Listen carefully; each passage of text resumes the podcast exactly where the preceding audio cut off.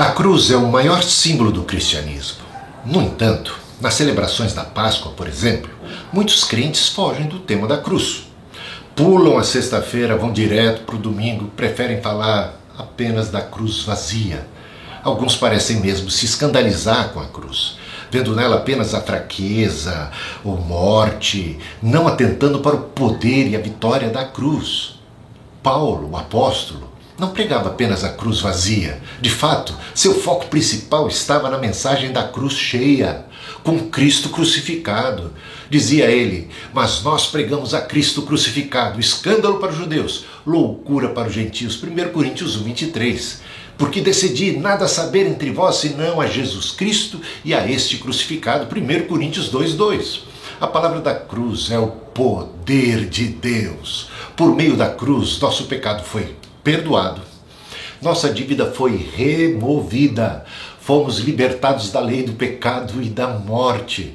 Fomos justificados, fomos redimidos. O véu do templo se rasgou de alto a baixo e nós fomos reconciliados com Deus. E também, através da cruz de Cristo, foi destruído aquele que tinha o poder da morte, a saber, o diabo. É, Jesus Cristo despojando os principados e as potestades, publicamente os expôs ao desprezo, triunfando sobre eles na cruz.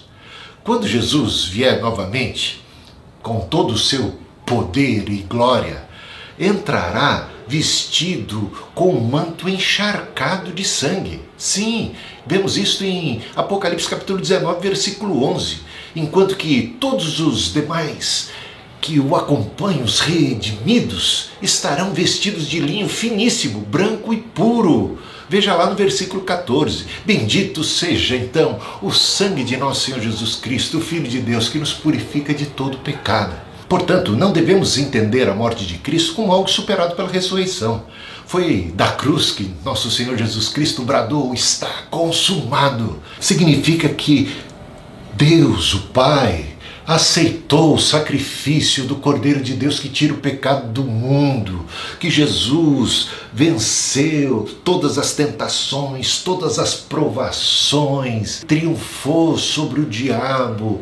Ele é mais do que vencedor e nele todos nós somos mais do que vencedores. Então, o sacrifício de Cristo sendo aceito por Deus teve como sinal a ressurreição que é esse complemento tremendo, é este testemunho de que Cristo venceu o nosso maior inimigo, que é a morte, tornou-se o primogênito dentre os irmãos, acendeu-se então agora a nossa esperança a vitória sobre a morte, sobre o pecado, sobre o mundo, sobre o diabo. Jesus veio desfazer as obras do diabo e nós temos nele, nosso Senhor Jesus Cristo, a vitória a esperança. Páscoa é a revelação do triunfo do amor e da vida que nasce da morte. Jesus disse que deveríamos ter e fazer memória desse seu sacrifício, fazer memória de mim.